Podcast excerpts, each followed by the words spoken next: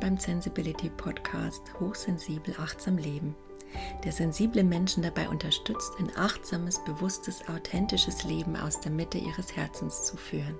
Sensibility ist abgeleitet vom englischen Wort Sensibility, das für Sensibilität oder in meinem Fall für Hochsensibilität steht, wobei ich das Zen nochmal explizit nutzen möchte, um meine Leidenschaft für die Zen-Philosophie und die Zen-Psychologie zum Ausdruck zu bringen und auch dafür, dass ich Achtsamkeit immer mehr als Lebenshaltung praktiziere, kultiviere, entdecke und ja jeden Tag neu für mich erfinde.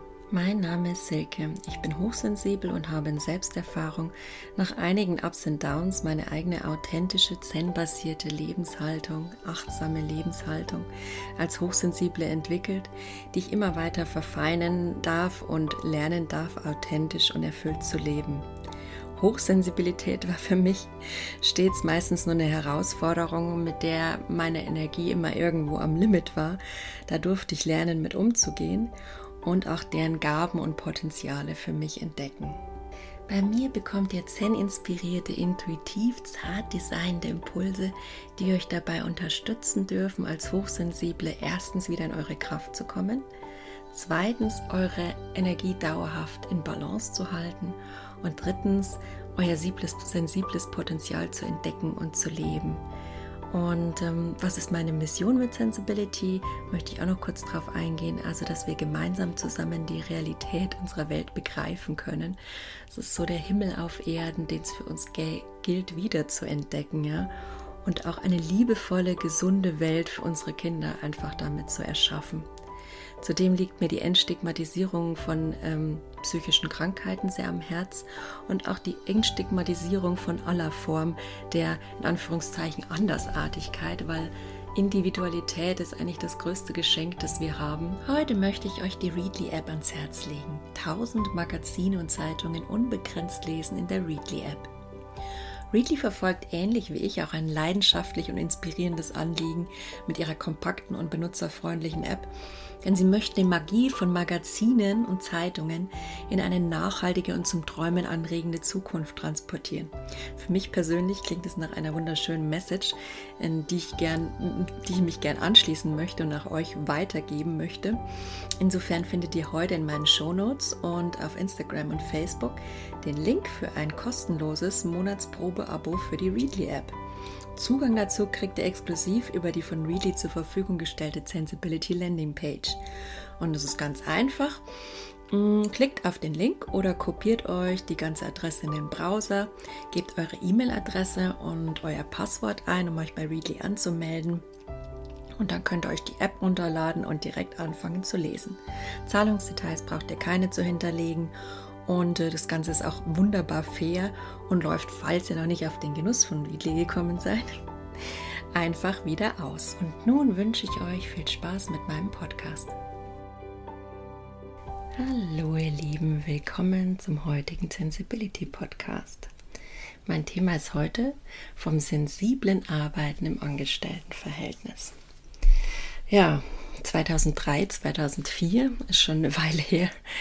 Ich bin also ungefähr seit 17, 18 Jahren jetzt bereits ähm, in Angestelltenverhältnissen immer unterwegs gewesen als hochsensibler Mensch. Ja. Ähm, und äh, darüber möchte ich heute euch einiges berichten. Jetzt nicht unbedingt am Beispiel meines Lebenslaufs, aber was sich damit für Erfahrungen gemacht hat. Was ich gemerkt habe, was eigentlich als sensibler, was man als sensibler mitbringt für den Arbeitgeber, was da eben gewinnbringend nutzen, genutzt werden kann und auch was für einen selbst als hochsensibler oder als sensibler Mensch einfach wichtig ist in Bezug auf die Organisation, das Unternehmen, die Räumlichkeiten, das Zwischenmenschliche und ähm, auch wie man an sich arbeiten kann, um, um da bestmöglichst mit der Hochsensibilität einfach auf sich zu achten. Und äh, last but not least auch, welche Berufsfelder oder Berufskategorien eigentlich ich meiner Meinung nach so als hochsensibles, ideales Einsatzgebiet identifizieren konnte. Und ähm, ja, was der Job denn generell per se ja bieten sollte in dem Rahmen. Ähm, indem er natürlich für Hochsensible besser geeignet ist als ja für manch anderen. Also es ist zum Beispiel Fakt, dass sich Hochsensible immer schnell langweilen. Deswegen sind Vielseitigkeit schon mal vorab verraten ähm, immer so eine Sache, die ganz gut ankommt, wenn man sich in seinem Job möglichst lange wohlfühlen möchte. Ja, also so viel dazu. Ja, wie gesagt, also Hochsensibilität und Arbeit. Ähm, für mich stand eigentlich immer so auf dem, auf dem Tableau das Angestelltenverhältnis. Ähm, propagiert wurde es natürlich und vorgelebt von der Familie, die da sehr sicherheitsorientiert war ähm, Mädel, wenn du Geld verdienen willst, dann studier was Gescheites, mach am besten BWL, da kannst du möglichst viel mitmachen. Also muss sagen, da war ich zum Glück damals auch schon mit meinen 17 Jahren, die ich an die FOS zum Studieren gegangen bin, so weit, dass ich gesagt habe, okay, ich bin sehr vielseitig interessiert. Ne? Das war schon was, was mir damals aufgefallen ist. Und da habe ich BWL für mich als bestmöglichste Option identifizieren können, die möglichst breit aufgestellt ist, mit der ich in jede Richtung gehen kann, für die ich mich im Nachhinein interessiere, weil ich muss sagen, also wer ist denn mit 17 oder lass es 20 sein? Heutzutage, es sind ja auch noch ganz andere Zeiten ähm, als bei mir damals in den, was waren das, die 90er.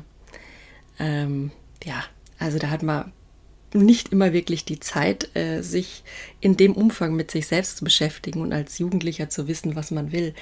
Also mir war da damals schon zum Glück Vielseitigkeit und breites Aufgestelltsein sehr wichtig. Und von der Hochsensibilität an sich habe ich ja dann erst viele Jahre später erfahren. Also wie gesagt, Elaine Aaron hat das ganze Konstrukt ähm, dann wiederentdeckt, so in den 90er Jahren und das als ähm, HSP definiert, also Highly Sensitive Person.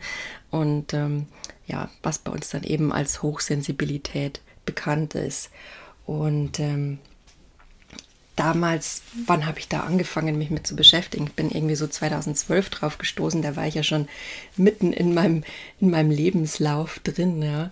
Und ähm, ich habe immer nur gemerkt, dass ich, weiß ich nicht, einfach anders bin und irgendwie was anderes brauche als andere.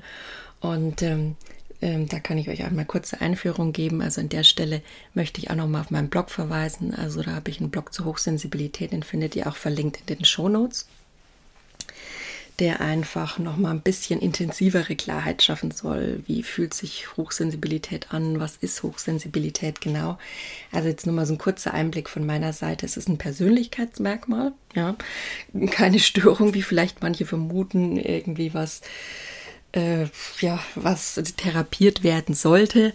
Mai, heutzutage meint man ja, alles, was anders ist, sollte therapiert werden. Ich bin da anderer Ansicht. Also die Natur ist durchaus für Vielfalt und ich glaube, es macht alles seinen Sinn, dass die Natur uns so unterschiedlich anlegt. Sonst hätten wir alle die gleichen Eigenschaften und die gleichen Stärken und die gleichen Schwächen, könnten uns nicht ergänzen und voneinander partizipieren und könnten unsere Welt auch nicht voranbringen. Insofern macht es für mich Sinn, dass jeder Mensch anders ist.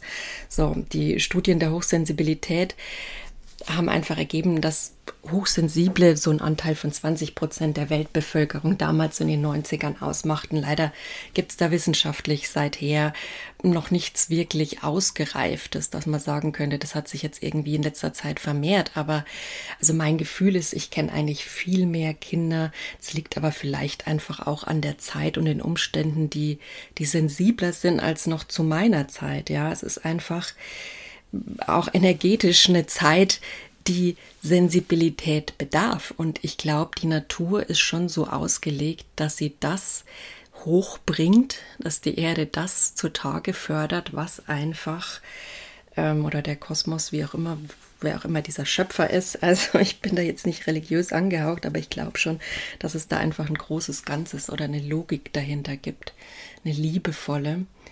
Und ähm, die hat sich da ihre Gedanken gemacht, was wir jetzt gerade in dieser Phase zum Ausgleich brauchen, zu dieser ganzen Angst und dieser, ja, auch diesem Druck und diesem Leistungsorientierten, dass wir jetzt vielleicht gerade was Weicheres, was Liebevolleres, dass wir damit weiterkommen können, dass wir damit unsere unseren inneren Frieden wiederfinden können, der für mich auch die Basis ist für äußeren Frieden. Also hört sich nach einer leichten Gleichung an, aber also ich habe es einfach mich persönlich erlebt, wenn ich mit mir im Reinen bin und wenn ich, je mehr ich daran arbeite, also man kann, in meiner Meinung nach ist die Erleuchtung, weiß ich nicht, ob man die, das ist auch nicht das Ziel, das zu Lebzeiten zu erreichen, sondern einfach das mit sich so halbwegs im Einklang zu sein und sich wohlzufühlen in der eigenen Haut, sich selbst so anzunehmen. Mehr würde ich mir jetzt gar nicht versprechen und auf mehr arbeite ich auch gar nicht zu in meinem Leben.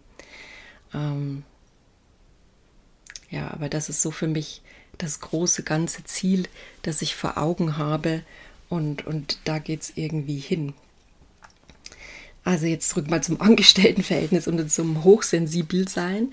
Wie gesagt, das ist ein Persönlichkeitsmerkmal und ähm, es geht da also um eine intensivere Form der Wahrnehmung mit den fünf Sinnen. Ja? Also ganz klar fünf Sinne. Wir schmecken, wir riechen, wir sehen, wir hören, wir fühlen.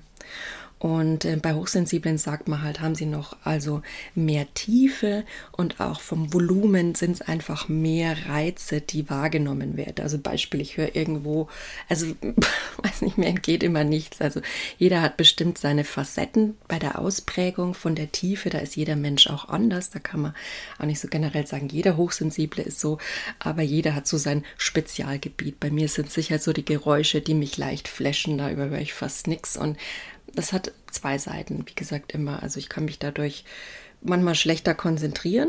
Das komme ich dann auch nochmal beim Arbeitsumfeld dazu. Ähm, und darf mir da einfach ein paar Tools ähm, aussuchen, die mich dabei unterstützen.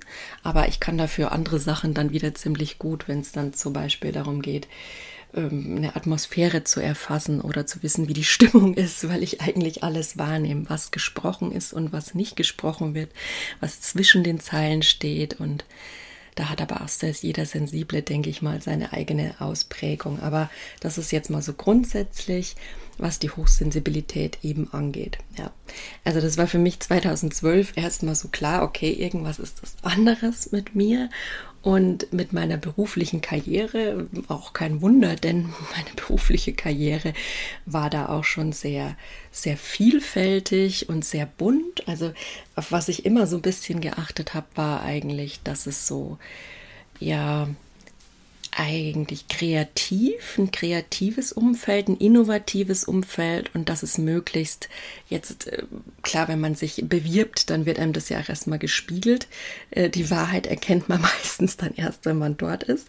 Aber ich habe mir meistens bewusst eigentlich schon irgendwie technische, kreative Berufe ausgesucht, die auch so eine gewisse Innovationsbereitschaft versprochen haben und ähm, ja, so ein Optimierungsgedanke, so ein Weltverbesserungsgedanke. Also ich bin ja dann letztendlich auch so in der Prozessoptimierung gelandet oder im Quality Management. Das ist dann für mich so ein und dasselbe, wenn es dann wirklich geht, sich das Gesamtsystem anzuschauen und das Ganze, ja, für alle Beteiligten zu harmonisieren und zu verbessern. Nicht nur um den Fokus Wirtschaft und Gewinnmaximierung und Kostensenkung, sondern auch es wirklich, das war immer mein Fokus dabei, ähm, der Fokus Mensch auch, ja, weil der Mensch ist die wichtigste Ressource, die ein Unternehmen hat. Und ich frage mich, wie lange das noch dauern will, bis das wirklich in allen Köpfen, in allen Ebenen einer Unternehmung präsent ist. Und ich wünsche es mir echt mal, dass es von oben mal vorgedacht und vorgelebt wird, weil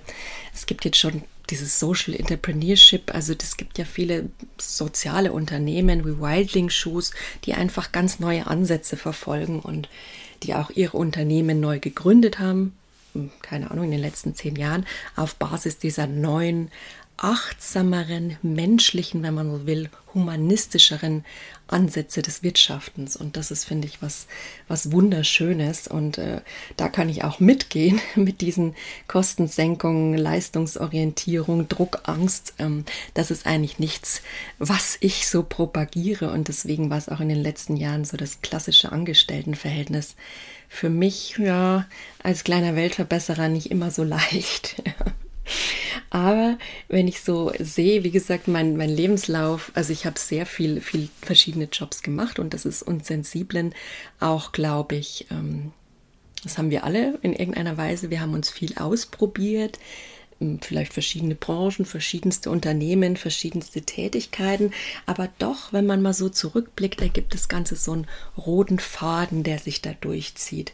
Das haben wir, glaube ich, alle gemeinsam und wir sind letztendlich, wenn wir auf unser Herz hören und auf uns hören, schon ähm, diesen Purpose Trend in Anführungszeichen. Ich sage jetzt mal Trend, weil es gerade in aller Munde ist, aber das ist für mich kein Trend. Das ist für mich ein, genau wie die Achtsamkeit für mich kein Trend. Das ist für mich eine menschliche, grundsätzliche Lebenshaltung. Das ist in uns drin. Wir wollen Purpose, wir wollen Sinn, wir sind auf der Sinnsuche und wir Sensible sind meiner Meinung nach noch sehr viel mehr auf der, der Sinnsuche. Und je ich habe gemerkt, mir macht es echt unglücklich, den Sinn dabei zu vergessen. Und je mehr ich mich wieder dem Sinn zugewandt habe und auch in gewisser Weise ähm, den menschlichen Lebensprinzipien und einem menschlichen Leben in dem eigenen Biorhythmus zum Beispiel oder auch der Spiritualität, was immer das für einen bedeutet, nicht in Form von Religiosität, aber die Natur ist für mich äh, Spiritualität pur, was die hervorbringt, was die hervorzaubert, auch manchmal die Physik, ja. Also wenn man diesen Teilchenbeschleuniger anschaut, wie Materie entsteht, ähm, zum Beispiel nur weil mir ihr Beobachtung schenkt. Also wenn man irgendwo hinguckt, ist ja total simpel ausgedrückt, in der Tiefe erfasse ich es auch nicht. Aber wenn man einfach nur, wenn irgendwas entstehen kann, einfach nur durch Beobachtung, wenn man es ins Bewusstsein nimmt und es entsteht dann, das ist ja, das ist ja unser Schöpfungsprinzip, dass wir, das immer so ein bisschen esoterisch belächelt wird oder spirituell gepriesen wird, pur. Das ist einfach die reine Physik, die man da auch sehen kann. Und das finde ich immer wunderschön. Das ist für mich so eine Art Spiritualität, die eine wichtige Bedingung ist, um auch, ja, meinen Sinn zu finden in diesem hochsensiblen Sein und in diesem hochsensiblen Arbeiten. Ja. Und ähm, jetzt zu Anfang, es geht jetzt hier um das Angestelltenverhältnis. Ähm, ich habe mich da jetzt in diesem Jahr ausgeklingt oder probiere jetzt mal einen anderen Ansatz, aber ich habe da einfach vielfältige Erfahrungen in diesen 18 Jahren gemacht, die ich jetzt einfach mal gern mit euch teilen möchte, ja. Und lustig fand ich immer, wenn ich zuletzt, mein, mein, mein Lebenslauf äh, war halt eben lang und bunt. Da habe ich bis zuletzt jetzt eigentlich immer interessante Kommentare gekriegt und zum Teil, also ich fand es immer gut, dass es Leute gab, Firmen gab, die offen sind, die darin den Mehrwert erkennen. Ja. Aber zum Teil muss ich sagen, bei manchen Firmen gerade ähm, alteingebrachte Unternehmen, die gerade mitten im Change sind, die sich verändern wollen, die Agility propagieren, ja, die dann kommen mit sagen, Buh, du hast aber schon viel Verschiedenes gemacht und kannst du denn alles und bist du da nicht so ein bisschen naja, die eierlegende Wollmilchsau, also die auf gut Deutsch gar nichts kann ja, oder nichts durchzieht oder nichts richtig macht. Das ist ja immer leider noch so dieses Klischee des Generalisten. Also das darf meiner Meinung nach viel mehr noch in Unternehmen positiv belegt werden, der Begriff des, des Generalisten, des Vielseitigen, ja, weil das ist unser Steckenpferd. Wir Sensiblen, wir sind nicht meiner Meinung nach so in der Tiefe drin, sondern wir sind das, das grobe Ganze, wir sind das Verbindende, wir sind das Netzwerk drumherum, wir spinnen alles zu einem Konstrukt zusammen und, und lenken und leiten. da, also ich muss ja auch sagen, ich bin so ein bisschen der ähm, Human Design. Ähm, ich lese mich da gerade ein bisschen ein und ich bin ja Projektor 1.3, also eine Mischung so aus Wissen und Abenteurer und ähm, ja, wie würde ich mal sagen, Idealist, Weltretter so ein bisschen das Ganze und, und das kommt da auch immer ganz stark zum Tragen und mein Gerechtigkeitssinn. Also insofern das mal so am Rande für euch, damit ihr auch wisst, wie ihr die Dinge einzuordnen habt. Natürlich immer sage ich jetzt, ähm, es ist natürlich jetzt auch, ich möchte euch diese Dinge an die Hand geben, damit es euch leichter fällt, euch vielleicht als Hochsensible zu erkennen oder euch in eurem Beruf mit der Sensibilität mehr Wohlgefühl entwickeln zu können für euch. Aber natürlich weiß ich, dass die Rahmenbedingungen im Angestelltenverhältnis, vielleicht auch gerade zur Zeit mit Corona, da ist man eher so ausgerichtet auf Sicherheit und aber ich würde trotzdem sagen, traut euch, traut euch für euch und euer Wohlgefühl loszugehen. Lasst es einfach mal so als Impuls auf euch wirken, was ich euch jetzt antrage und sowieso prüft es immer mit eurem Herzen. Also gibt so einen Spruch vom Buddha, ich weiß es jetzt nicht mehr, den habe ich einmal gepostet, aber das ist mal so per se mein Leitbild, wortwörtlich. Also, dass man einfach sagt, prüfe, wie es mit dir schwingt, die Information, ja, oder der Impuls und ob es zu dir passt. Also, dann will ich schon mal loslegen. Wie gesagt, es gibt einige Eigenschaften, die ich jetzt beruflich ähm, finde, die für Arbeitgeber eigentlich sehr, sehr wertschöpfend sind und, und sehr wichtig und ähm, die man an Hochsensiblen auch eben wertschätzen lernen darf, wie zum Beispiel die Fähigkeiten, Big Picture zu sehen, ganzheitliches, langfristiges Denken. Also wie gesagt, ich suche mir deswegen auch ganz gern Unternehmen aus, die innovativ sind und die auf die Zukunft ausgelegt sind, weil da weiß ich, da ist so ein Horizont da, die haben eine langfristige Denke. Ich mag nicht dieses, ich denke jetzt nur bis bis zu Ende dieses Projekt und was danach ist die Sinnflut oder nach mir die Sinnflut, weil das habe ich jetzt bei einer letzten Arbeitsstelle öfter erlebt. Also das läuft dann komplett in die falsche Richtung.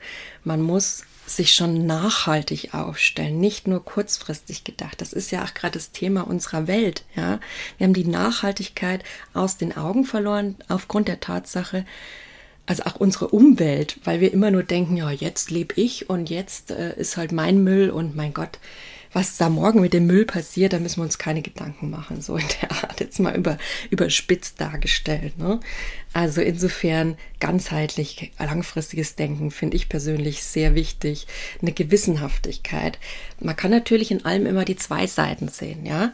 Aber werdet euch bewusst, dass es heutzutage wirklich sehr wichtige positive Eigenschaften sind, die ich euch jetzt aufzähle. Könnt ihr auch gerne übrigens in dem dazugehörigen Blog auf meiner Website www.sensibility.de ähm, nachlesen. Da steht es alles nochmal. Das hilft euch vielleicht, euch damit nochmal einzugrooven. Aber es ist so wichtig, diese positiven Seiten für euch wirklich zu erkennen und euch da nicht reinreden zu lassen, denn äh, die meisten Sensiblen von uns sind ja schon in ihrer Wahrnehmung von Grund auf nicht gefördert worden, ja, weil es halt einfach von unseren Eltern und äh, der Nachkriegsgeneration auf Funktionieren ausgelegt war. Das war halt so die Energie des Funktionierens. Ja. Und wir sind jetzt aber in einer ganz anderen Zeit. Da kommt die Veränderung, da kommt der Wandel. Wir brauchen ganz andere Werte jetzt. Wir brauchen wieder Menschlichkeit und deswegen dürfen diese positiven Eigenschaften durchaus sein, die haben ihre Berechtigung und man muss nicht gleich wieder ins Negative verfallen und die andere Seite der Medaille sehen. Alles hat vielleicht seine zwei Seiten, aber lasst euch nicht gleich wieder, wenn jemand gewissenhaft ist, das habe ich auch so oft überlebt, dass man ihm dann gleich wieder so ein ähm, ja, so ein, also ich bin schon perfektionistisch, aber ich bin auch sehr selbstreflektiert als Sensibler. Und es ist immer einfach eine Definitionsfrage, aber lasst euch da nicht reinreden und gleich sagen, dass Gewissenhaftigkeit keine Tugend ist oder keine Gabe, sondern dass es nur aufhält oder dass du dazu ja den ganzen Prozess äh, aufhältst, wie auch immer. Also klar, es gibt immer so eine Mitte, die man finden muss. Das ist natürlich vorausgesetzt aber es ist prinzipiell mal was, was die Welt braucht. Ja, Neugier, Wissbegierde und Lernbereitschaft. Wir sind lifelong learning. Ja, niemand ist je fertig. Wir entwickeln unsere Persönlichkeit bis zum letzten Atemzug und mit unserer Persönlichkeit entwickelt sich auch alles um uns rum bis zu unserem letzten Atemzug. Also lasst es uns einfach nutzen und uns von dem kleinsten Fitzel da draußen inspirieren und äh, was davon lernen. Ja, lerne zurzeit zum Beispiel ganz gern von der Natur. Vor kurzem habe ich mir gedacht, hey, die Vögel, die sitzen da einfach so locker in ihrem, wie heißt es, in ihrem Vogelhäuschen und ich habe denen was zu fressen gegeben. Und die schauen da in die Welt hinaus und saßen in einer Seelenruhe und ich hasselte wieder irgendwo herum und dann habe ich mal tief durchgeatmet, habe die angeguckt und habe mir gedacht, hey, den Vögeln ist es überhaupt nicht bewusst, was hier gerade los ist. Ja? Den Vögeln ist Corona und der ganze bürokratische Stress und die ganze Zweiteilung und was weiß ich für Fronten dadurch entstehen, ist denen vollkommen wurscht. Die genießen einfach den Moment, sitzen hier, schauen in die Natur hinaus und essen. So, alle Grundbedürfnisse erfüllt, Haken dahinter gemacht. Ich fühle mich wunderbar, wird so ein Vogel sicher in dieser Situation sagen. Also, die Beobachtungsperspektive gewechselt und erkannt. Auch eine sehr gute Eigenschaft, unsere Selbstreflexion. Ja, da kann der Arbeitgeber auch sehr von profitieren. Und ähm, ja, lasst euch davon einfach viel mehr tragen, wenn es euch immer reinpasst. Deswegen ist Achtsamkeit auch so mein Fokus. Ähm, ja, wir sind auch sehr oft Wegbegleiter, innovationsbewusst und wir hinterfragen sehr viel, ja, Neudenker. Also als Prozessoptimierer war ich dadurch eigentlich an der richtigen Stelle, habe ich gemerkt, es hat mir auch sehr viel Spaß gemacht, aber auch den Leuten beizubringen eben, dass ich es nicht mache aus Kostensenkungs-, Leistungsgründen und um die Menschen noch mehr zu drücken, sondern dass mir durchaus ein Anliegen ist, dass die Prozesse wirklich für alle reibungslos und gut laufen, weil also ehrlich, es regt einen ja manchmal selbst auf, wenn was nicht läuft. Ja, also wenn ich zum zehntausendsten Mal bei der Telekom anrufe, weil ich da dem einen gestern schon was gesagt habe, was wahrscheinlich nicht im System richtig verarbeitet wurde, keiner die Schuld, aber es sind halt einfach gewachsene Systeme, dann ist die Information wieder flöten, dann ruft mich wieder einer zum selben Thema an. Nur ein Beispiel, ja.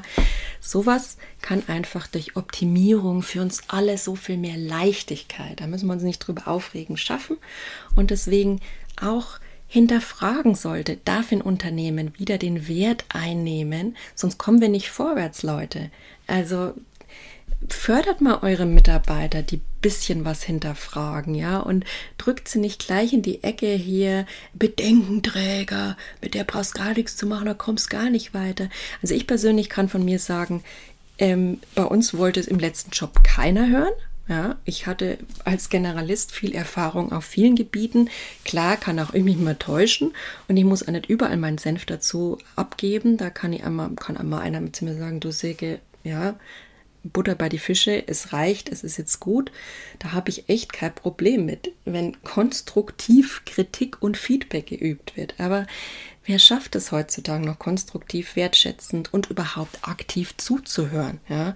Außer uns Sensiblen eher weniger. Also sensible Menschen haben einfach wirklich die Fähigkeit, auch aktiv zuzuhören. Das ist die beste und wert bringendste Ressource im Unternehmen.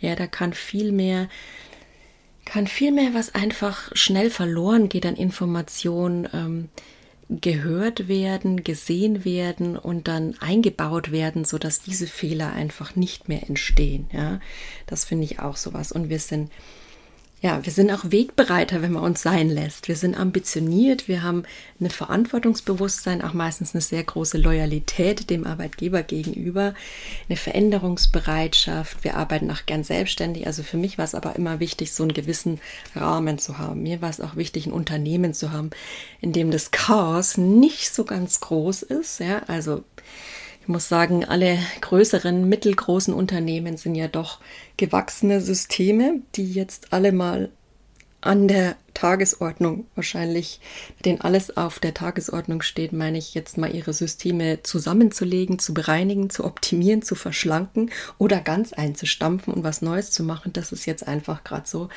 die unternehmerische Herausforderung unserer Zeit und das zusammen mit der Digitalisierung. Wobei die Digitalisierung meiner Meinung nach hier viel Möglichkeiten bietet, einfach auch zur Ablösung solcher alten Systeme. Ne? Da auch eine gewisse Offenheit dran zu setzen ähm, und da einfach mal genau hinzuschauen.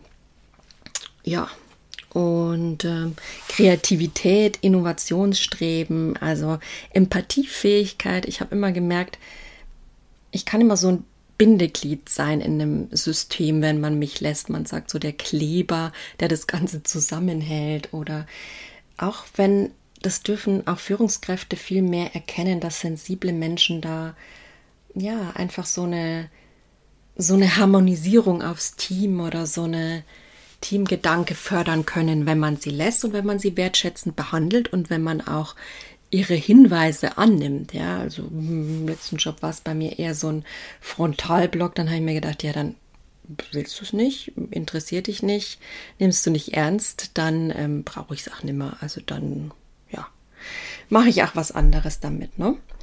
Also das ist eine Fähigkeit, die man auch wirklich wertschöpfend nutzen kann und die kann sich dann auch wirklich letztendlich in Dollar ausdrücken, wenn man wirklich alles in Dollar ausgedrückt haben möchte oder in, in Euro. Also ich bin da nicht mehr der Fall, aber ich hoffe, diese Mentalität kommt in vielen Unternehmen noch, dass man sagt, Kommunikation kann sehr viel dazu beitragen, Fehler in Anführungszeichen, Fehler glaube ich auch nicht so wirklich dran, also quasi Optimierungen anzugehen, die uns Stress und Zeit und Geld kosten. Also Kommunikation fand ich erschreckend, dass irgendwann bei uns in der letzten Firma hieß, ähm, Projektmanager, wozu braucht man die? Also lass mal das Projekt einfach laufen, die Techniker machen ihren Zeug, der Support macht seins, der Kunde redet mit dem äh, Account Manager. Ja, aber je mehr Leute da drin hängen, du brauchst jemand, der auf das Ganze drauf guckt, der das Ganze verbindet,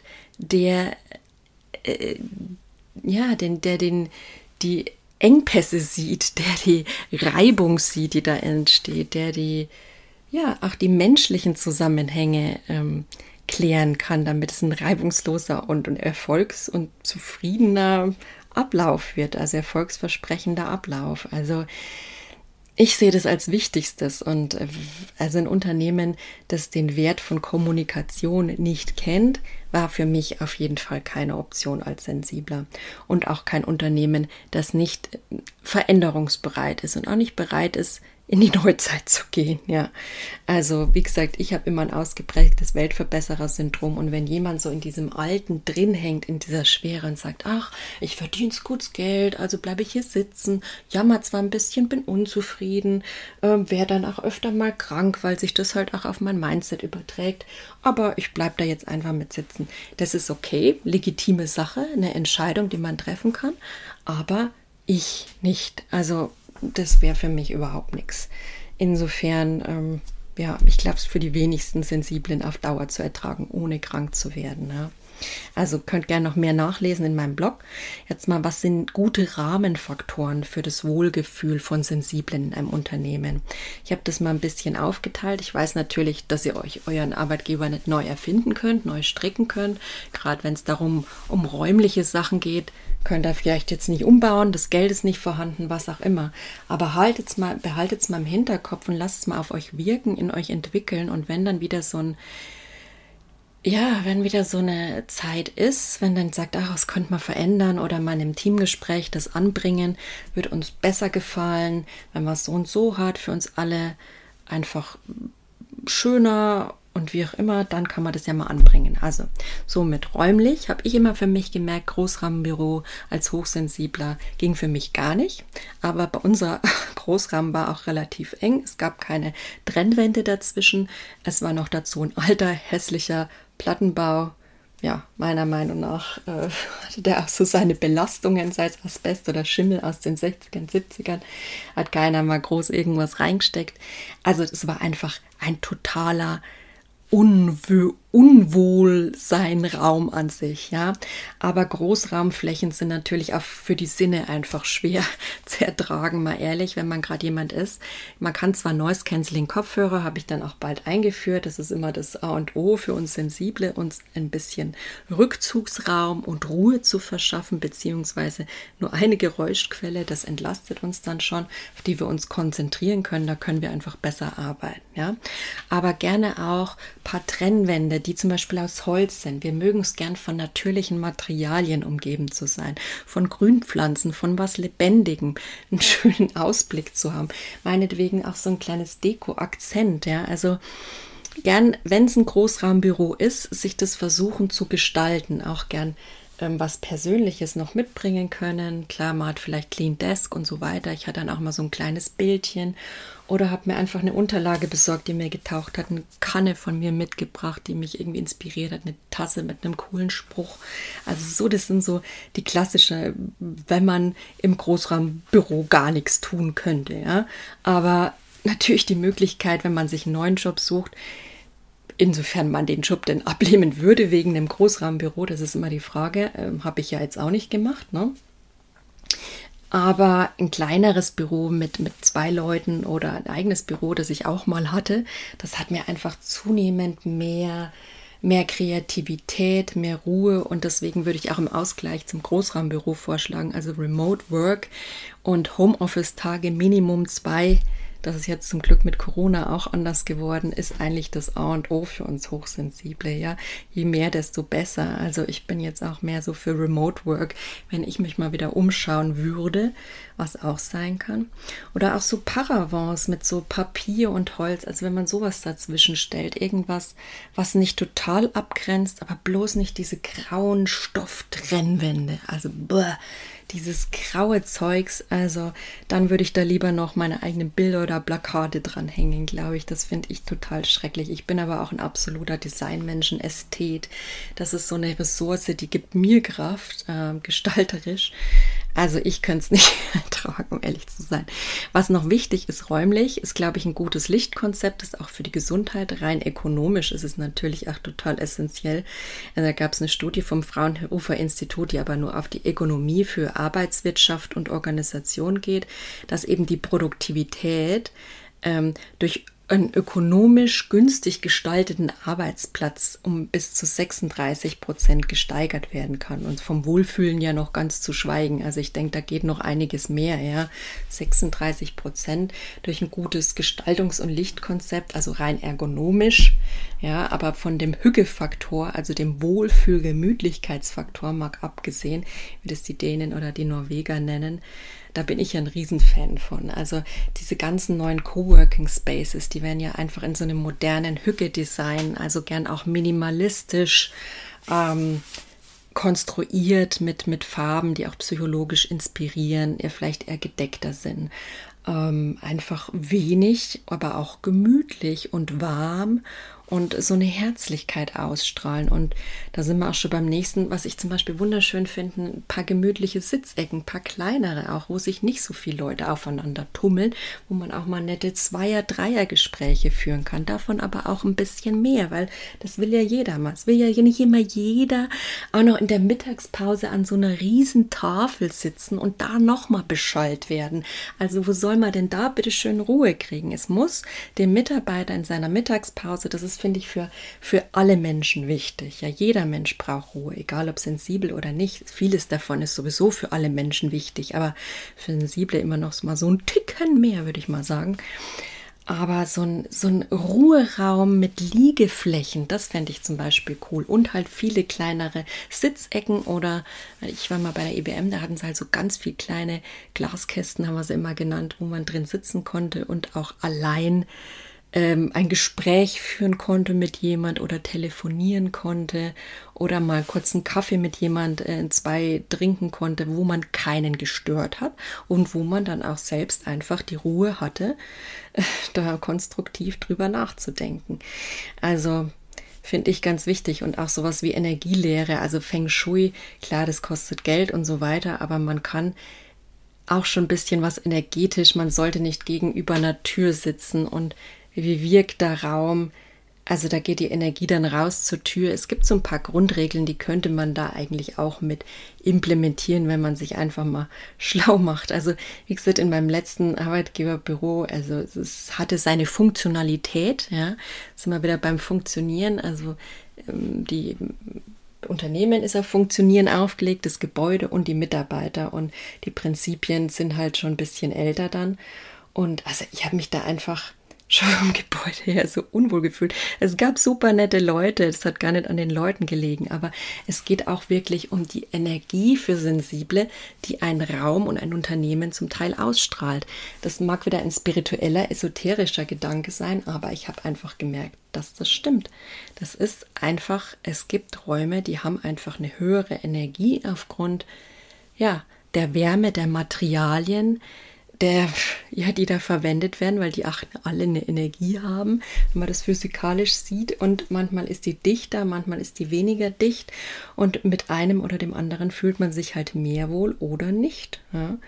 Und finde ich, da lohnt sich auch mal im Team oder im Unternehmen drüber zu reden, was würde uns denn da einfach für Körper und Geist, nicht nur ökonomisch, auch diese Beleuchtung, also diese krasse oh, diese Neonlichtbeleuchtung, wie soll sich da einer wohlfühlen? Also da habe ich lieber im Dunkeln guckt, um lieber meinem Bildschirm das Licht, äh, Blaulicht zu haben, was auch nicht gesund ist. Aber das kann ich echt nicht ertragen, also ehrlich nicht. Ja, da darf sich einfach noch einiges tun, was auch für uns Sensible einfach sehr wohltuend ist. Organisatorisch finde ich es total wichtig, wie gesagt, Offenheit und Innovation als gelebtes Unternehmensbild, ja. Und auch Wertschätzung. Also jedes Unternehmen hat ja jetzt sein Leitbild, seine Werte. Aber das ist auch wirklich, das wünsche ich uns allen, dass man auch wirklich mal hinterfragt, wie es gelebt wird, auf welcher Führungsebene es überhaupt gelebt wird und würde ich auch mal als, als Frage stellen, ob die Werte auch in den Zielen, und Ziele sind ja dann immer, ja, gehaltsrelevant, würde ich sagen, für die Führung, ähm, ob das auch in den Zielen Berücksichtigung findet. Denn nur so kann man manche Systeme verändern. Ja, wenn du das zu Geld machst. Also wenn sich die Leute nicht danach richten, dann entsprechen sie nicht und dann kriegen sie halt kein Geld. Ja, dann schauen die schon öfter mal hin, ob sie sich lieber offener, innovativ geben, ja, moderner, ja, wertschätzender. Also mal öfter den interessanten Fall, dass dann Leiter manchmal gar nicht erschienen ist zu Terminen, kurz danach abgesagt hat. Solche interessanten Sachen. Also selbst wenn das geplant war, also wenn es ungeplant war, fände ich es noch unprofessioneller, aber wenn sowas geplant ist, einfach nur kindisch. Also sowas gehört einfach nicht mehr in die heutige Zeit rein, auf gut Deutsch. Ähm, Veränderungsbereitschaft des Unternehmens für neue Trends, für neue Arbeitsmodelle. Ja, also es gibt jetzt diese Megatrends, da ist auch Hücke ganz vorne mit dabei, das Wohlgefühl, dass man einfach auch äh, HR erkennt, man kriegt nur Recruiting-Leute, wenn man sich diesen Trends anschließt.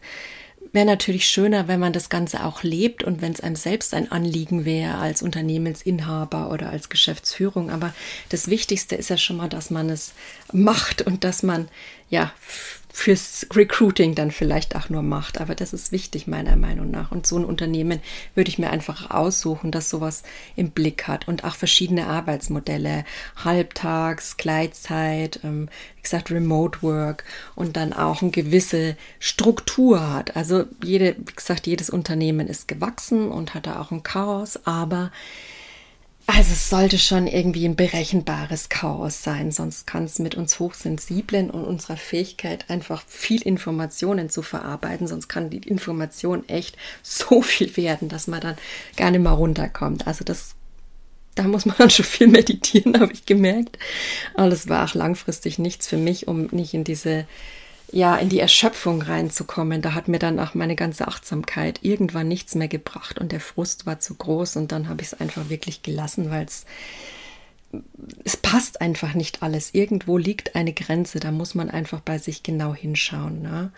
Ich finde auch wichtig zum Beispiel gegenseitige Mitarbeiterförderung. Also dass es, wenn man neu kommt, so eine Art Mentoring, Patenschaft, Programme gibt, ja, die nicht wirklich nur auf dem Papier existieren, sondern die auch wirklich durchgezogen werden, wo wirklich jemand an der Hand genommen wird und man sich wirklich offen an jemand wenden kann. Nicht nur so auf dem Papier und dann stehst vor dem einen und der sagt, ich habe jetzt keine Zeit für dich, komm morgen mal wieder. Ja, blöd gelaufen. Wenn du neu bist, brauchst du halt gerade jemand. Das ist, finde ich, gehört zu so einer Unternehmenskultur einfach dazu. Oder auch so ein Sparing. Also in einem Unternehmen ähm, habe ich es mal wunderschön erlebt. Da konnte man sich auch austauschen. Da hat man voneinander gelernt. Ja, wie ist dein Projekt gelaufen? Meins ist so gelaufen. Lass uns mal zusammensetzen, Synergieeffekte nutzen und da gegenseitig uns bereichern. Ja, war aber nicht so häufig der Fall. Also das würde ich mir häufiger wünschen. Ist auch für uns Sensible, glaube ich, organisatorisch relativ wichtig. Und dass auch eben die Führung und HR in diesem Talent und Potenzialen denkt. Ja, also dass es nicht mehr um äh, was weiß ich, was waren denn klassische Konzepte? Also eher so Leistung, ja, ähm, Leistungsbonus, sondern dass es halt ist, ich meine, es geht schon auch um Leistung, Ziele dürfen erreicht werden, sage ich immer, aber man muss die Leute auch entsprechend ihrer Talente einsetzen und entsprechend ihrer Talente fördern und ihrer Potenziale. Und da dürfen HR in Unternehmen noch sehr viel mehr psychologisch über Menschentypen lernen. Und hochsensible oder auch neurodiverse, Hochsensibilität ist für mich so ein Übergang in dieses Neurodiverse.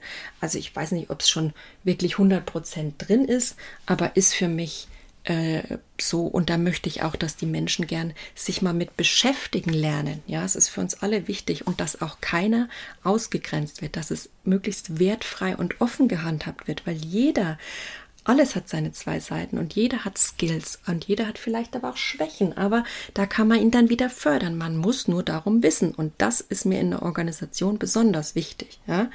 Betriebliches Gesundheitsmanagement, wenn es dann doch mal passiert, mir ist es passiert, dass ich in dem Job eben dann eine Schöpfung hatte aufgrund der Umstände und ähm, fand ich sehr spannend. Wie dann reagiert wurde, so ungefähr in dem Personalgespräch mit meinem Chef, war es dann irgendwie nur so, ja, also ich wollte dann irgendwie so drüber reden, dass ich da gerade eben persönlich belastet bin. Nee, also das brauchen wir jetzt hier, das hat hier so nichts verloren, wollten wir dann aber doch irgendwie reinschreiben in die Personalakte, dass ich gerade an der Belastungsgrenze bin. Das hat mir dann wieder nicht getaugt, weil darum geht es gar nicht. Ja. Ähm, aber man muss die Menschen schulen, man muss auch ein betriebliches, man darf mittlerweile als Unternehmen ein betriebliches Gesundheitsmanagement haben, um da einfach die Menschen abzuholen, um vielleicht auch Dinge vermeiden zu können, um da nicht Menschen zu diskriminieren aufgrund ihrer Krankheit, um da offen zu sein und auch die Wiedereingliederung dann entsprechend. Ich meine, wie viele Menschen haben zurzeit eine Depression. Es steigt gerade in Corona-Zeiten, ja. Oder psychische Belastungen im Allgemeinen. Das muss was werden, was normal ist, was entstigmatisiert wird, weil das gehört einfach zu unserer Zeit dazu, wie eine Erkältung langsam. Es ist viel schwerwiegender und viel schlimmer. Es fühlt sich gruselig an, kann ich aus eigener Erfahrung sagen. Aber wir müssen lernen, damit genauso normal umzugehen. Vor allen Dingen in Unternehmens. Ebenen. Ja. Also und Weiterbildung darf natürlich auch für uns Hochsensible. Wir wollen wertgeschätzt werden mit unseren Qualitäten, überhaupt gesehen werden wie jeder Mensch, aber auch, dass man dann halt weiter sich entwickeln kann, ja, dass einem auch im Falle eines Burnouts oder einer Wiedereingliederung dann nichts, keine Steine in den Weg gelegt werden. Sowas ist für mich wichtig. Remote Work und Homeoffice natürlich auch. Das wären jetzt mal so die organisatorischen Faktoren.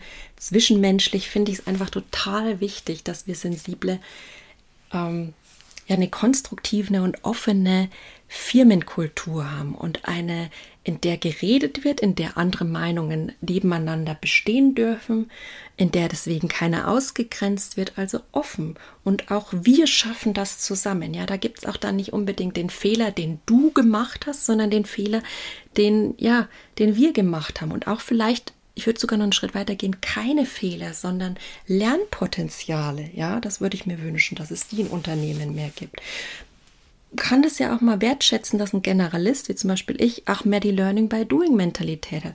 Dadurch geht es vielleicht auch mal schneller. Klar, entsteht dadurch vielleicht auch mal ein Fehler. Mein Chef war das dann manchmal zu viel. Der hat dann lieber dreimal nachgelesen und den Fehler nicht gemacht. Ich muss sagen, ich war froh, dass ich den Fehler gemacht habe. Da habe ich was dabei gelernt. Und ich würde sagen, in 95 Prozent der Fälle ist mir kein zweites Mal passiert. Ne? Also, Flexibilität, das Arbeitsklima. Also für mich, ja, sagen wir erstmal das Arbeitsklima. Für mich steht und fällt als sensibler das Ganze mit dem Arbeitsklima. Also wenn das nicht passt, und das ist leider irgendwie so das Problem, ähm, bin schon drauf und dran gewesen, jetzt im Schluss so einen Probearbeitstag immer bei neuen Jobs zu machen, weil ich einfach sage, es es ist ja leider so, dass dir keiner die Wahrheit sagt. Ja, so Einstellungsgespräche sind ja reine Marketing-Verkaufsgespräche. Habe ich ja auch gern gemacht. Ich kann mich da auch sehr gut verkaufen. Die konnten sich mal besser, mal schlechter verkaufen. Gut, ich habe dann gesagt, okay, das Geld hat gepasst, es hat sich gut angehört, ich mach's. Das war so oft der Konsens. Bin ich aber mittlerweile sehr wählerisch geworden, weil ich auch sage, nee, da stelle ich auch gern mal die ein oder andere griffige Frage, wie zum Beispiel eben das mit den Werten, ob die in den Zielen verankert sind, um auch zu sehen, dass so Werte gelebt gelebt werden und nicht irgendwo nur so auf so einem Papier stehen. Ne? Also, oder auch Sparing oder Mentoring, ob so eine Zusammenarbeit eben vorhanden ist und ein Miteinander. Weil ohne das, also da bitte schaut, könnte ich persönlich nimmer und würde ich auch nimmer wollen. Also dann weiß ich nicht, würde ich mir wieder was anderes suchen, da bleibe ich nicht lange. Das ist, finde ich, das Wichtigste für sensiblen Menschen, dieses Arbeitsklima, ja. Und ähm, dann meine nächste Frage, was sollte der Job einem Sensiblen am besten bieten, beziehungsweise wie sollte der Job grundsätzlich angelegt sein? Also ist natürlich so eine Frage, wenn du dich neu bewirbst, ist es einfacher. Wenn du natürlich schon mittendrin bist in deinem Job, ist so eine Sache, aber vielleicht auch für dich zur Orientierung, wenn du gerade schon mittendrin im Job bist. Also wir sind ja sehr vielseitig und sind ja auch leichter gelangweilt. sind auch, man kann es auch sagen, hochsensible, gibt es ja diesen Begriff Scanner-Persönlichkeiten. Ich persönlich mag das nicht. Das ist mir irgendwie, ich bin kein Scanner, ich bin kein Gerät, das ist mir zu äh, lieblos, irgendwie möchte ich nicht. Ich bin lieber sensibel und emotional wertvoll. und Also vielseitige, abwechslungsreiche Aufgaben und Themengebiete. Ja, also ich brauche schon manchmal auch Routine, aber das Ganze muss in einem guten Verhältnis mit Innovation, mit neuen Themen, mit ganz neuen und alteingebrachten und auch so Routinetätigkeiten sein. Also das Verhältnis muss irgendwie stimmen, aber muss eine gute Bandbreite für mich sein von Themen und von Aufgaben. Ja, und was mir noch wichtig ist, ist als gerechtigkeitsliebender, hochsensibler einfach, dass sich auch an Dinge gehalten wird. Ja, aber Wertschätzung und äh, so ein Gerechtigkeitsempfinden oder Loyalität, das sind mir so Sachen. Aber wenn das dann nicht so ist und Versprechungen gemacht werden am Arbeitsplatz äh, in Bezug auf Tätigkeiten, ähm, da bin ich dann auch schon, kann ich dann schon sehr bitter werden und das kann sich schon in Frust und ähm, irgendwann auch mal in so eine ja, ungesunde Lebensart wandeln. Und da würde ich sagen, mache ich den Cut. Ja. Was ich wichtig finde bei einem Job, ähm, ist auch ein gutes Onboarding. Ja. Jemand reinschmeißen ist eine Sache, aber das ist für mich kein Miteinander, nichts Wertschöpfendes. Also ich muss sagen, in dem letzten Job hätte ich einfach nach dem Onboarding kündigen sollen, weil das war einfach, also Katastrophe ist nichts dagegen. Klar, die Umstände in allen Ehren, aber man kann sich leider nicht immer nur auf die Umstände berufen. Das kann leider keiner von uns. Und dann ist es halt auch manchmal Zeit, eine Grenze zu ziehen. In dem Fall habe ich es zu spät gemacht, erst nach dem Burnout. Würde ich nicht mehr so tun, glaube ich. Also schaut genau hin. Also flexible Arbeitszeitmodelle finde ich auch mal wichtig. Wertschätzung sowieso. Weiterentwicklung hatte ich, glaube ich, alles schon.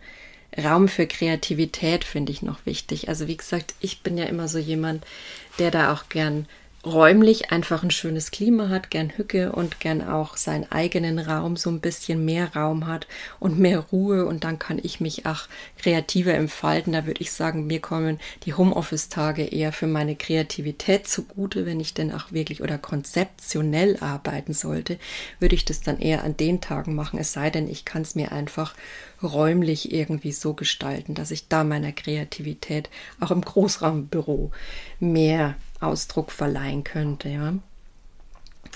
Und ähm, ja, positive Fehlerkultur, das hatte ich auch schon gesagt, das fände ich total wichtig, wenn ich wo neu anfange oder wenn ich auch irgendwo bin. Also für meinen Job das Wichtigste.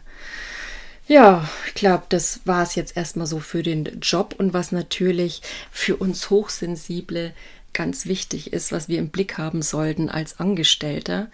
Ähm, das habe ich jetzt in den letzten Jahren auch erst so für mich entwickelt, eigentlich so dieses Selbstbewusstsein, ja, das Bewusstsein, wer bin ich, was kann ich, was kann ich noch lernen, was tut mir gerade gut in der Situation, was tut mir gerade nicht so gut, mich zu hinterfragen, mich zu reflektieren, aber Vorsicht, die Selbstabwertung ist dabei immer ein äh, der innere Kritiker, ein gern gesehener Gast, der da oft auf den Zug aufspringt, einfach schauen, dass man den dabei ein bisschen außen vor lässt und ein bisschen besänftigt. Ich bin da immer gern mit Mitgefühl und Achtsamkeit dran, mich in den Arm nehmen, tief atmen, kann ich euch da einfach immer empfehlen. Aber die Techniken, so weit möchte ich jetzt gar nicht gehen. Also man muss einfach ein gewisses Selbstbewusstsein im Angestelltenverhältnis entwickeln. Das bedeutet nicht nur, dass man selbstbewusst ist, also quasi seinen Wert kennt, ähm, sondern dass man auch wirklich sich bewusst ist, wie man tickt, was sind Talente, was sind Optimierungs-, was sind Lernpotenziale, sage ich mal genau. Und ähm, an welchem Punkt stehe ich auch im Leben, auch so einen Status quo zu machen und wo möchte ich eigentlich hin? Das ist jetzt auch viele, was viele gemacht haben, jetzt so im, in Corona-Zeiten, einfach wirklich zu hinterfragen, möchte ich diesen Job machen? Macht der überhaupt Sinn für mich? Ja, sich diese Fragen auch wirklich gerade mal zu unterstellen und einfach wirken zu lassen. Und ähm, für Sensible ist es dann auch noch sehr wichtig, die ganze Thema der Selbstannahme, ja, weil ich der Meinung bin, dass uns ja schon von frühester Kindheit einfach viel unserer Wahrnehmung abgesprochen wurde. Das kenne ich ja auch bei meinem Sohn, es ist unbequem für Eltern, ne? Und das ist kein böser Wille, aber es passt halt einfach ja, nicht immer so rein, diese Sensibilitäten, ähm, die man so hat, wenn es da juckt und dann braucht man den Schuh. Jetzt haben wir aber schon die teuren Schuhe gekauft, die müssen wir jetzt wieder verkaufen, weil die werden nicht getragen. Also sind wir jetzt mittlerweile bei Barfußschuhen gelandet, da bin ich froh, dass es passt. Ich war ja damals auch so, nur für meine Eltern äh, gab es da keine große Diskussion. Da wurde mal gebrüllt oder mal, ja, und dann war das halt vorbei mit der Diskussion. Ne? Also wir haben jetzt ganz andere Möglichkeiten und wir dürfen lernen, uns einfach selbst mit unserer Wahrnehmung zu entdecken und anzunehmen. Das ist ein Prozess, Leute, wie auch die Entwicklung von Selbstbewusstsein. Da dürft ihr euch gerne Zeit nehmen. Ne? Also, und wenn es gerade dringend ist und knarzt, dann sucht euch wirklich da Hilfe.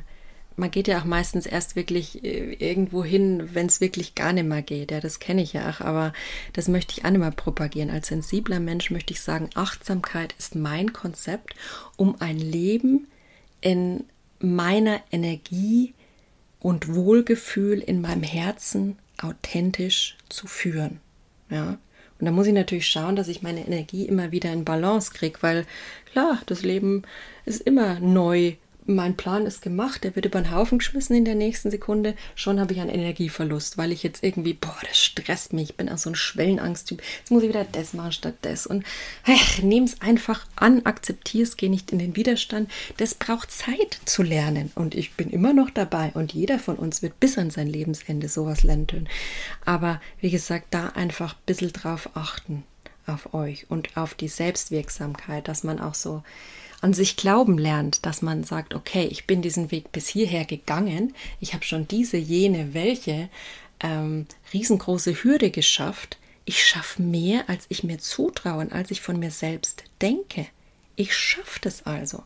Und wenn man da nicht ist, was ich auch oft nicht bin, dann auch gern mal mit Freunden oder Familie drüber reden, je nachdem, wer einem da besser tut energetisch oder sich eben Unterstützung suchen von einem professionellen Therapeuten, wenn man da wirklich argen Schmerz hat und es wirklich gravierend wehtut alles gerade. Und ähm, oh, da ist jetzt ein Eichhörnchen drüben auf dem Dach. Ist das süß? Ich liebe es.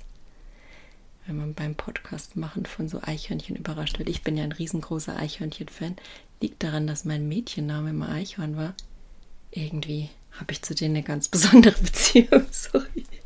Also zurück zur Selbstwirksamkeit. Ja, sich jemand suchen, der einen dabei unterstützt, gern therapeutisch oder auch einen guten Coach. Also da ist alles möglich. Ähm, die Lebensenergie natürlich im Blick haben, das ist dann das, wo ich sage, da kommt man auch schnell in die Erschöpfung rein.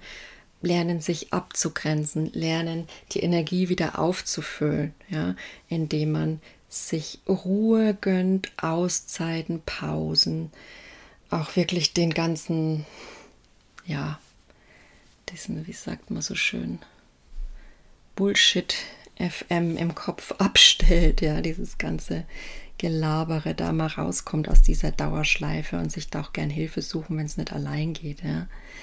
Und ähm, wie gesagt, für mich ist das Ganze, seitdem ich mich mit Hochsensibilität beschäftigt, bin ich auch automatisch bei der, bei der Zen-basierten Achtsamkeit gelandet. Und zwar praktiziere ich die gerne nach, nach Thich Nhat Hans. Ähm, das hat so eine Art von angewandten Buddhismus, also Sati-Buddhismus, eher auf, auf Mindfulness, Achtsamkeit ausgelegt. Und ähm, da geht es halt darum, wirklich bei allem, was man tut, präsent im Moment zu sein sich wahrzunehmen, vor allen Dingen den Körper wahrzunehmen, ja, und dann natürlich noch unterstützend, aber im Endeffekt Meditation kann alles sein. Ein bewusstes Tee trinken, mit tiefer Atmung im Körper zu sein, dich zu spüren, deine Gefühle zu beobachten, bewusst wahrzunehmen, muss gar nicht reingehen. Das allein ist schon Meditation und das ist allein, was Achtsamkeit ausmacht. So ein Bezug zum Hier und Jetzt, ein Wohlgefühl dadurch und auch authentisch wieder zu werden dadurch, ins eigene Gleichgewicht, ins Herz, sage ich immer, zu kommen. Ja, das ist für mich Achtsamkeit, der Weg der, der Hochsensibilität eindeutig.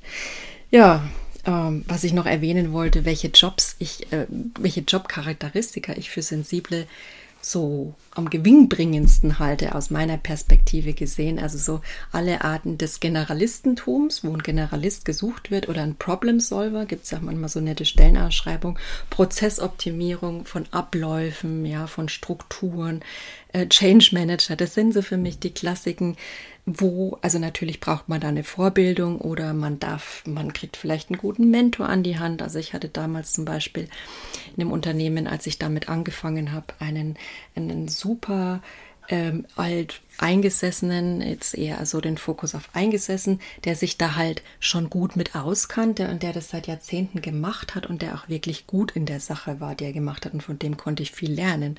Also sowas ist einfach so wertbringend, wenn man da sich mit beschäftigen kann als sensibler, finde ich. Jede Form der Beratertätigkeit, also ob es jetzt meinetwegen Verkäufer ist oder ob es Salesberatung ist oder ob es ein Coaching, Trainer Richtung Beratung ist, gibt ja viele beratende Berufe und Netzwerker. Also gibt ja auch mittlerweile so Firmen, die einfach, also Projektmanager ist ja auch so ein klassischer Net Network-Job. Du musst da viel, bist ein Generalist und musst viel ver, ver, unter einen Rahmen bringen oder einen Hut bringen, viel mit verschiedenen Menschen und viele Schlüsse ziehen. Und deswegen, ja, die Netzwerke. Und da bin ich auch bei den Jobbeispielen für Sensible. Also ich persönlich, Mediator, Coach, Erzieher, Ärztin, könnte ich mich alles mittragen, Heilpraktiker, Autor, Autorin, Feelgood Manager, Managerin, Psychologe, Psychologe, Psychologin, Therapeut, Therapeutin, Designer, Künstler, Fotograf, Pflegeperson, männlich, weiblich. All das wären so Sachen, die ich für mich auf dem Schirm hätte. Aber ist natürlich so, dass man da auch mal eine Ausbildung braucht. Ne? Wem sage ich das? Ich hoffe aber, dass ich euch mit diesen Impulsen und Fragen so ein bisschen, ja, eine kleine Anleitung an die Hand geben konnte zu beruflichen, zu mehr beruflichem Wohlgefühl im Angestelltenverhältnis. Also ich persönlich wäre total froh gewesen, wenn mir das jemand Jahrzehnte vor Jahrzehnten an die Hand gegeben hätte. Also da hätte ich mir wahrscheinlich auch den einen oder anderen Fauxpas oder Umweg gespart. Aber was wir lernen aus dem Leben. Jeder Umweg ist ein Lerneffekt. Da lache ich einfach, weil ich es einfach immer mir selbst wieder mir so bewusst wird. Ja, wenn ich mal auf meinen Lebenslauf schaue, dann denke ich mir, ach, das hast du schon wieder vergessen. Und es ist doch so. Deswegen ist für mich auch die Message hier wieder sichtbar, dass das Leben, egal welcher Umweg oder was passiert, doch immer für uns ist, für unsere Entwicklung. Und deswegen dürfen wir da grundsätzlich uns üben lernen in Vertrauen und Leichtigkeit. Das ist ja Vertrauen und Leichtigkeit. Das ist so, wenn sich das, wenn ich schon sage, dann fühlt sich das so wunderschön an. Es ist aber so ein, naja, möchte jetzt nicht übertreiben, aber kein einfacher Weg oder es darf ein einfacher Weg sein. Das ist auch wieder ein Glaubenssatz, ja. Also für mich ist es ein, ja, herausfordernder Weg. Das ist für mich eine, eine appropriate. Jetzt kommen mir nur das englische Wort. Mir kommen immer nur die englischen Worte. Ich denke meistens mehr in Englisch als in Deutsch, aber komisch. Naja, wie auch immer. Ja, so viel hoffe ich euch da. Das sind vor allen Dingen erprobte Impulse an die Hand gegeben zu haben, die euch da einfach ein bisschen befähigen und weiterhelfen mit eurer Sensibilität. Ja, meinen nächsten Podcast, den hier möchte ich jetzt somit zum Abschluss bringen, aber noch eine kleine Ankündigung. Mein nächster Podcast und Blog wird sich dann mit dem Leben in selbstständiger Arbeit beschäftigen, dass ich einfach mal drauf schaue, mit welchen Werten möchte ich in die Selbstständigkeit gehen, was ist mir da wichtig, welche Strukturen, welche Konzepte, wie möchte ich die Achtsamkeit auch, die ja meine Lebenshaltung geworden ist, in meinem Business zum Ausdruck bringen?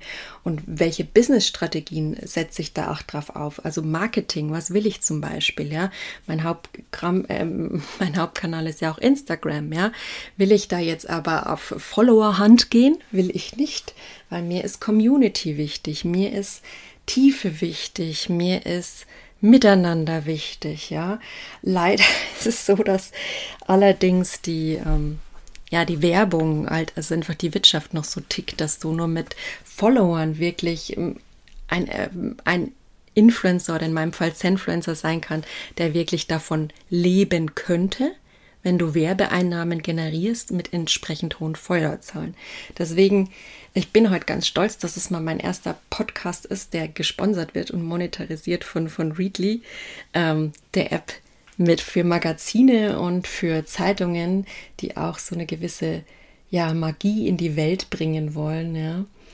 Und äh, ich habe euch da ja schon verraten, in den Show Notes findet ihr da auch einen Link mm, für den Gratis-Probemonat quasi als Vorschlag oder als Vorgeschmack für mehr für all die Leser unter euch. Weihnachten steht ja auch bevor. Ich persönlich bin großer Fan der Happiness oder der Psychologie heute. Die ziehe ich mir da zurzeit rauf und runter, wenn ich mal abends so ein bisschen ins Schmökern komme. Also schaut mal rein, es ist auch ein guter Preis, jederzeit kündbar, keine Abo-Falle, 9,99. Ihr könnt es über meine Landingpage äh, von Readly ähm, eben jetzt erstmal für einen Monat kostenlos kriegen. Also checkt es einfach mal aus und schaut, ob es euch taugt. So viel dazu. Demnächst, wie gesagt, der Podcast zur sensiblen Selbstständigkeit. Wenn es euch interessiert, schaltet rein. Und in dem Sinn, liebe Zen-Mates, wünsche ich euch einen wunderschönen, inspirierten, achtsamen Tag. Macht's gut.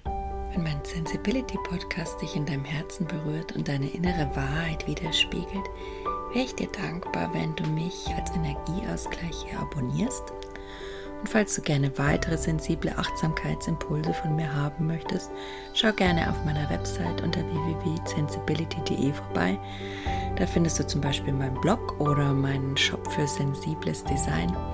Zudem gibt es auch demnächst ganz neue Angebote, auch in Richtung Coaching. Aber darüber werde ich nochmal an anderer Stelle informieren.